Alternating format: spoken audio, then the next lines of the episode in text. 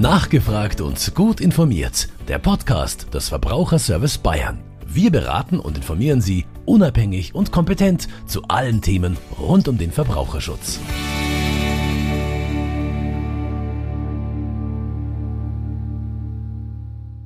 Herzlich willkommen zu einer neuen Folge des Podcasts Nachgefragt und gut informiert des Verbraucherservice Bayern, dem bayerischen Verbraucherverband mit 150.000 Mitgliedern. Mein Name ist Leila Setki. Für unser heutiges Thema rund um die Baufinanzierung habe ich Markus Latter als Experten eingeladen. Er ist Finanzwirt und leitet in unserem Verband das Fachteam für Finanzdienstleistungen. Hallo, Herr Latter. Hallo, Frau Setki. Herr Latter, an die steigenden Immobilienpreise haben wir uns in den letzten Jahren schon gewöhnt. Doch nun kommen seit Anfang 2022 auch noch gestiegene Finanzierungskosten auf die Bauwilligen zu. Beispielsweise sind die Zinsen eines Immobilienkredites mit zehnjähriger Zinsfestschreibung von 1% auf mittlerweile 4% gestiegen, haben sich also vervierfacht. Ist der Kauf einer Immobilie oder der Bau eines Hauses in der Zwischenzeit Utopie geworden? Wäre es nicht viel besser zu mieten oder das Kapital in andere Vermögenswerte, wie zum Beispiel ETFs, zu investieren? Was meinen Sie? Also grundsätzlich hat das Thema Eigenheim immer auch eine Sichtweise der eigenen Lebensphilosophie. Ja, es gibt Menschen, die wollen unbedingt ihr Eigenheim haben und in den eigenen vier Wänden sitzen und dann gibt es wieder Menschen, gerade im städtischen Ballungsräumen, für die ist das Eigenheim nicht so wichtig. Es kommt natürlich immer auf die individuelle Einkommenssituation an. Kann ich mir das ganze Projekt leisten? Wie viel Vermögen habe ich angehäuft? Hier ist natürlich das Stichwort Eigenkapital sehr wichtig, gerade bei den stark gestiegenen Zinsen jetzt. Äh, zur Wahrheit gehört aber auch, dass wir auch schon höhere Bauzinsen hatten. Die lagen bei bis zu 8 Prozent, 8,5 Prozent. Das Problem, was wir derzeit ganz einfach haben, dass zu den steigenden Zinsen auch die Kaufpreise und die Baupreise enorm gestiegen sind, so dass sich Familien mit einem eigentlich guten Einkommen eine Baufinanzierung oft nicht mehr leisten können. Wenn wir mal die Zinsen anschauen und die monatlichen Raten vergleichen, bei einem Prozent Finanzierungszins und jetzt bei vier Prozent Finanzierungszins, dann sind das mit über 500 Euro an Mehrbelastung, die im Monat auf die Verbraucherinnen und Verbraucher zukommen. Und das ist schon eine Summe, die mit eingeplant werden muss und auch bezahlt werden muss. Wichtig ist, dass Interessierte ganz einfach mal einen ehrlichen Kassensturz vornehmen, ähm, sich auch ihren Liquiditätsplan anschauen, wie hoch ist das Einkommen, was geht monatlich an Ausgaben raus. Hier kann ich zum Beispiel auch unseren Haushaltsplaner App empfehlen, die man aus den App Stores downloaden kann. Und ganz wichtig ist hier auch, äh, dass man wirklich ehrlich zu sich selbst ist und sagt, was für einen Lebensstandard haben wir, fahren wir in Urlaub, gehen wir gern essen. Zu oft höre ich in den Beratungen, ähm, ja, dann schnallen wir den Gürtel etwas enger, leisten uns weniger.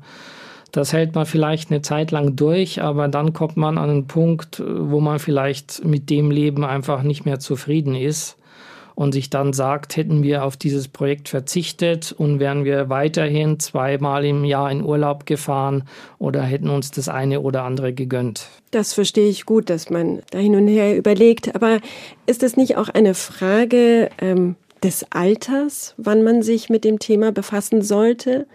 Wo man vielleicht besser mit, mit dieser Finanzierung, mit dieser Belastung zurechtkommt als später? Natürlich ist es so, je jünger Sie sind, ähm, desto mehr Zeit haben Sie, das Darlehen zu tilgen.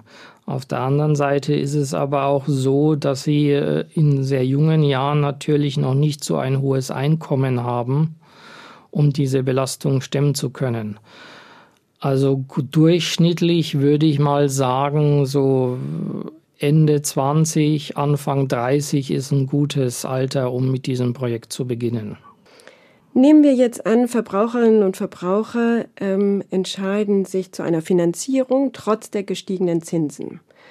Also sollten Sie, was empfehlen Sie dazu? Sollten die Verbraucherinnen und Verbraucher dann ihr gesamtes Vermögen in die Finanzierung investieren, um weniger teure Kreditmittel aufnehmen zu müssen? Oder sollten Sie etwas beiseite legen? Also ich rate auf keinen Fall dazu, äh, das gesamte Kapital in die Immobilienfinanzierung zu stecken. Grundsätzlich äh, sollte man im Durchschnitt 20 Prozent Eigenkapital mitbringen, das man in die Finanzierung einbringt. Ähm, und natürlich auch die Kaufnebenkosten. Die sollten aus eigener Tasche bezahlt werden. Darüber hinaus sollte man sich aber auch noch ein Liquiditätspolster beiseite legen weil es kommen natürlich trotzdem auch andere Kosten auf einen zu. Man braucht mal ein neues Auto oder sonstige Sachen, die angeschafft werden müssen. Und ähm, da macht es natürlich Sinn, noch genügend Geld in der Rückhand zu haben. Sie sprachen gerade jetzt von den Nebenkosten, Kaufnebenkosten. Was verstehen Sie darunter? Kaufnebenkosten, das sind einfach Kosten, die anfallen, wenn ich eine Immobilie erwerbe oder neu baue. Das ist einmal die Grunderwerbssteuer, die zu zahlen ist. Dann kommen die Notarkosten dazu, Grundbuchkosten, die verlangt werden, dass das Grundstück dann auch im Grundbuch eingetragen wird. Und wenn ich ein Haus zum Beispiel kaufe über einen Makler, dann kommt auch noch die Maklerprovision dazu. Das sind also schnell mal bis zu 10 Prozent des eigentlichen Kauf- oder Baupreises, die mit obendrauf geschlagen werden. Dann haben wir auf der anderen Seite natürlich auch die laufenden Nebenkosten. Das sind die Bewirtschaftungskosten, die ich bei so einer Immobilie habe, die natürlich auch höher sind als bei einer Mietswohnung, weil Sie müssen sich ganz klar äh, vor Augen führen, wenn ich ein Einfamilienhaus habe, allein im Winter das äh, zu beheizen, ist natürlich viel teurer als eine drei oder vier Zimmerwohnung. Also hier kann man ungefähr mit drei bis vier Euro pro Quadratmeter pro Monat rechnen. Und dann, was noch ganz wichtig ist, ist eine sogenannte Instandhaltungsrücklage, die oftmals unter den Teppich gekehrt wird bei der Finanzierung, weil so ein Haus kommt natürlich auch in die Jahre. Es fallen Renovierungen an, eine neue Heizung muss eingebaut werden, die Fenster müssen mal ausgetauscht werden. Und da macht es Sinn, gleich von Anfang an Geld beiseite zu legen, auch bei einem Neubau weil selbst wenn ich ein neues Haus baue, ist die Heizung nach 20, 25 Jahren hinüber und ich brauche eine neue. Und das sind natürlich immer Anschaffungskosten, die gleich in den fünfstelligen Bereich gehen. Und hier sagt man, ungefähr ein Euro pro Quadratmeter Wohnfläche sollte man im Monat zurücklegen für diese Instandhaltungsrücklage. Zurück nochmal zu den Zinsen und zu dem Kredit, das aufgenommen werden muss. Eingangs sprachen wir darüber, dass der Zins mittlerweile sich vervierfacht hat, also von einem Prozent auf momentan vier Prozent gestiegen ist. Ähm, was empfehlen Sie den Verbraucherinnen und Verbrauchern? Für wie lange sollten sie die Zinsen festschreiben?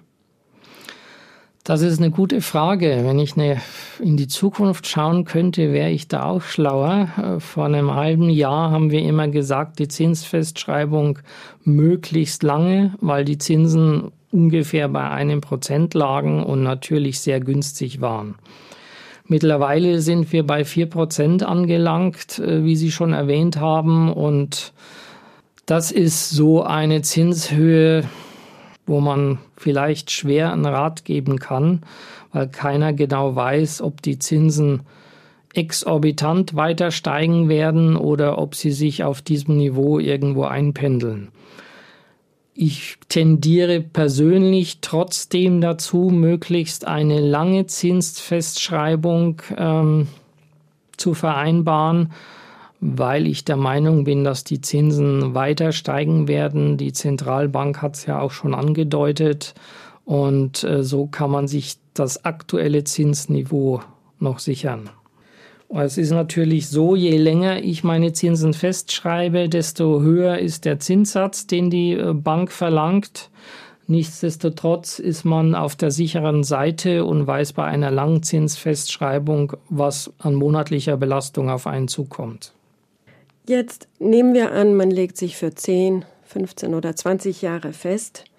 Ähm, in dieser wirklich sehr langen Zeit können sich ja die persönlichen Lebensverhältnisse komplett verändern. Es kann ja sein, dass man berufsbedingt den Wohnort wechseln muss oder es ergeben sich familiär bedingte Veränderungen.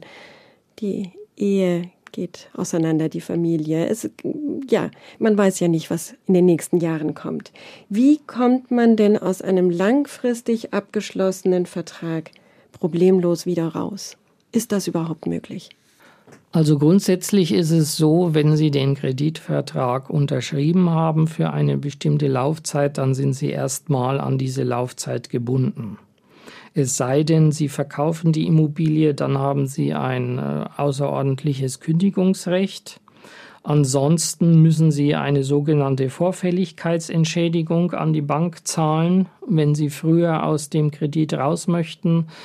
Ähm, das ist quasi eine Entschädigung auf die entgangenen Zinsen, die die Bank nicht einnehmen kann, weil sie sie früher aus dem Kredit rauslässt. Gerade wenn Sie aber auch eine langlaufende Finanzierung von 15 oder 20 Jahren haben, haben Sie automatisch nach 10 Jahren auch immer ein Sonderkündigungsrecht. Sie haben da eine sechsmonatige Kündigungsfrist, kommen aber nach 10 Jahren immer raus.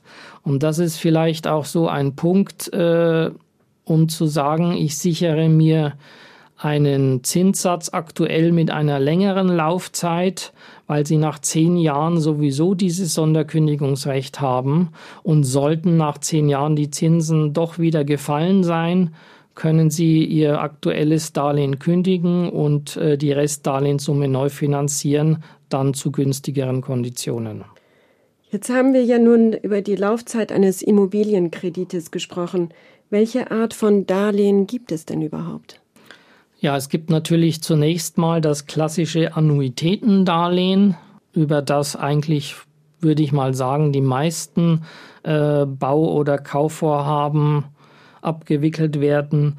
Das ist eben ein Darlehen, das Sie bei der Bank abschließen und in dieser monatlichen Rate, die Sie zahlen, sind die Zinsen und die Tilgung enthalten. Sie haben also immer eine feste monatliche Rate, die sich nicht verändert wobei es so ist, dass sie äh, mit der Zeit durch diese Leistung, die sie monatlich an die Bank entrichten, immer weniger Zinsen zahlen und der Tilgungsanteil immer höher wird.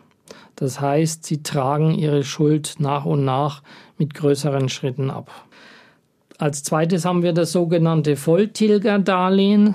Ein Volltilgerdarlehen ist eigentlich wie ein Annuitätendarlehen aufgebaut, nur mit einer längeren Laufzeit von 15, 20 Jahren, so dass sie mit diesem einen Darlehen ihre gesamte Schuld tilgen und keine Anschlussfinanzierung benötigen. Und als drittes haben wir dann auch noch den Bausparkredit oder auch gekoppelt mit einem Annuitätendarlehen den Bausparkombikredit. Hier sieht es so aus, dass Sie äh, das Annuitätendarlehen nicht tilgen, sondern nur die Zinsen dafür bezahlen und parallel einen Bausparvertrag ansparen.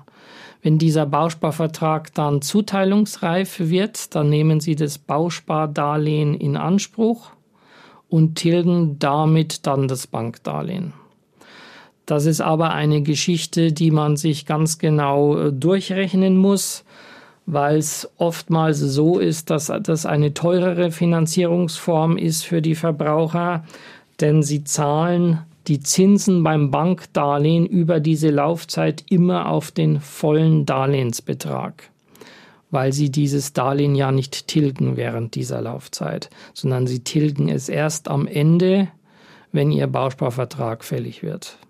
Ich bin jetzt recht überrascht, dass Sie überhaupt noch auf äh, Bausparverträge eingegangen sind. Ich dachte eigentlich, dass das gar nicht mehr zeitgemäß sei, einen Bausparvertrag abzuschließen. Denn ähm, soweit ich weiß, in den letzten Jahren haben sich doch die Bausparkassen gar nicht so verbraucherfreundlich verhalten. Und äh, in der Presse war ja auch zu lesen, dass äh, Bausparkassen mit unterschiedlichsten Argumentationsketten versucht haben, die Verbraucherinnen und Verbraucher aus ihren gut verzinsten Verträgen zu kicken, um, äh, umgangssprachlich formuliert. Ähm, weshalb nennen Sie weiterhin diese Möglichkeit des Bausparvertrags? Was ist so interessant daran? Also es ist natürlich so, dass Bausparkassen auch wie äh, Versicherungen, Banken, privatwirtschaftliche Unternehmen sind und einen Gewinn erzielen möchten. Und wie Sie es schon angesprochen haben, war es in der Vergangenheit natürlich so, dass viele Bausparkassen alte Verträge in ihren Beständen hatten mit einer sehr hohen Guthabenverzinsung oder verhältnismäßig hohen Guthabenverzinsung. Das waren also Verträge, die für die Bausparkassen sehr teuer waren, für die Verbraucherinnen und Verbraucher aber gut. Sie erinnern sich, äh, auf dem Tagesgeldkonto, Festgeld gab es keine Zinsen mehr. Wenn ich noch so einen alten Bausparvertrag hatte, wo es drei oder vier Prozent Guthabenverzinsung gab, da gab es natürlich viele, die diese Bausparverträge als lukrative Geldanlage genutzt haben. Und ähm, das Problem, was die Bausparkassen natürlich hatten, wie ich schon erwähnt habe, waren diese Verträge sehr teuer und daher haben die alle möglichen Schlupf, Schlupflöcher gesucht, um diese Verträge loszuwerden. Wenn wir uns mal die aktuellen Bausparverträge anschauen, ähm, ist die Guthabenverzinsung noch relativ niedrig. Also wir sprechen hier in der Regel von unter einem Prozent Guthabenzinsen. Auf der anderen Seite müssen wir aber die Abschlussgebühr im Auge behalten, die so eine Bausparkasse verlangt.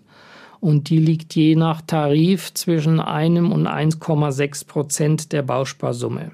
Das heißt also, dass Sie, wenn Sie einen Bausparvertrag haben, bei dem Sie zum Beispiel nur 0,1 Prozent Guthabenverzinsung bekommen, was in der Vergangenheit üblich war, im Gegenzug aber 1,6 Prozent Abschlussgebühr zahlen müssen, dann kommen Sie in der Sparphase eigentlich gar nicht in die Gewinnzone, sondern Sie zahlen mehr ein, als Sie bei der Zuteilung dann ausgezahlt bekommen. Deswegen bin ich eigentlich kein Freund von diesen äh, Finanzierungen über Bausparverträge, ähm, ich möchte es aber nicht komplett abschreiben. Wie gesagt, man muss sich immer ganz genau durchrechnen, weil es gibt zig verschiedene Bauspartarife mit verschiedensten Konstellationen. Ähm, und da alle über einen Kamm zu scheren, das ist aus meiner Sicht schwierig. Also auf jeden Fall, wenn man so ein Angebot bekommt, sollte man das immer mit einer klassischen Finanzierung über ein Annuitätendarlehen vergleichen und sich die Belastung gegenrechnen, vor allem auch, wie viel Zinsen man für die gesamte Laufzeit zahlt. Auf der einen Seite beim klassischen Bankdarlehen, auf der anderen Seite bei äh, der Kombination mit einem Bausparvertrag. Jetzt haben wir das für und wieder gehört ähm, zu den Bausparverträgen, aber bis wann empfehlen Sie, wenn man denn sich für einen Bausparvertrag entscheidet, bis wann sollte man einen solchen Vertrag abgeschlossen haben? Bis wann lohnt es sich denn überhaupt? Da gibt es jetzt eigentlich keine, äh, keinen Richtwert aus meiner Sicht. Äh, beim Bausparvertrag wichtig zu wissen ist, dass die äh, Tilgungssätze von diesen Bauspardarlehen sehr hoch sind. Also die liegen teilweise bei 8 Prozent weil so ein Bauspardarlehen verhältnismäßig zu einem äh, Bank zu einer Bankenfinanzierung schnell getilgt sein muss. Also wir reden hier von Laufzeiten äh, um die zehn Jahre. Und hier muss man sich natürlich darüber klar sein, dass die entsprechende monatliche Belastung bei so einem Bauspardarlehen dementsprechend relativ hoch ist. Also da bitte immer im Blick behalten, kann ich mir dann diese Rückzahlungsrate, die ich bei diesem Bauspardarlehen habe, auch leisten. Jetzt gibt es ja, ähm, soweit ich weiß, für Immobilienkäufer auch Förderung vom Staat oder auch vom, vom Bundesland. Welche gibt es denn da? Da gibt es verschiedene Fördermöglichkeiten. Ähm, wir haben auf der einen Seite natürlich die äh, Kreditanstalt für Wiederaufbau, umgangssprachlich KfW genannt. Dann haben wir das Bundesamt für Wirtschaft und Ausfuhrkontrolle, die Programme im Angebot haben. Auf Landesebene in Bayern haben wir natürlich auch noch die Bayerische Landes- und Bodenanstalt, die Labo. Und es gibt aber auch Kommunen, die bestimmte Förderprogramme aufgelegt haben. Und wenn man so ein Programm in Angriff nimmt oder so ein Projekt, dann lohnt es sich immer auch mal bei der örtlichen Kommune anzufragen, was die da anbieten. Grundsätzlich wichtig ist, wenn man eine staatliche Förderung in Anspruch nehmen möchte oder ein zinsverbilligtes Darlehen, dann muss man den Antrag immer vor Beginn stellen. Also immer bevor ich mit dem Bau beginne oder den Kaufvertrag äh, unterzeichnet habe, weil ich ansonsten meinen Anspruch auf diese Förderung verliere. Und hier gibt es, wie gesagt, verschiedene Modelle. Auf der einen Seite, wenn ich mein Neubau nach einem gewissen Energieeffizienzstandard baue, dann habe ich äh, diverse Förderprogramme im Angebot. Oder wenn ich eine bestehende Immobilie natürlich energieeffizient saniere, zum Beispiel äh, bestimmte Fenster einbauen lasse, die einer entsprechenden DIN-Norm unterliegen oder eine bestimmte Heizungsanlage. Konkret zu diesen Förderprogrammen, die sich auch immer mal ändern, ähm, beraten aber auch die Banken vor Ort, ähm, über die sie auch ihre Bankfinanzierung abschließen. Ja, vielen Dank. Mir scheint, so eine Baufinanzierung ist doch wirklich eine sehr komplexe Sache. Es gilt sehr viel abzuwägen und zu überlegen. Welche Tipps können Sie zum Abschluss den Verbraucherinnen und Verbrauchern geben, wenn sie sich auf dieses Abenteuer Immobilienkauf einlassen wollen? Und gibt es denn auch jemanden oder Stellen in unserem Land, an die man sich wenden kann, wo man dann wirklich in, in so umfangreich beraten wird und unabhängig? Ja, ich habe es ja äh, zu Beginn schon erwähnt. Äh, ganz wichtig ist ein realistischer Kassensturz.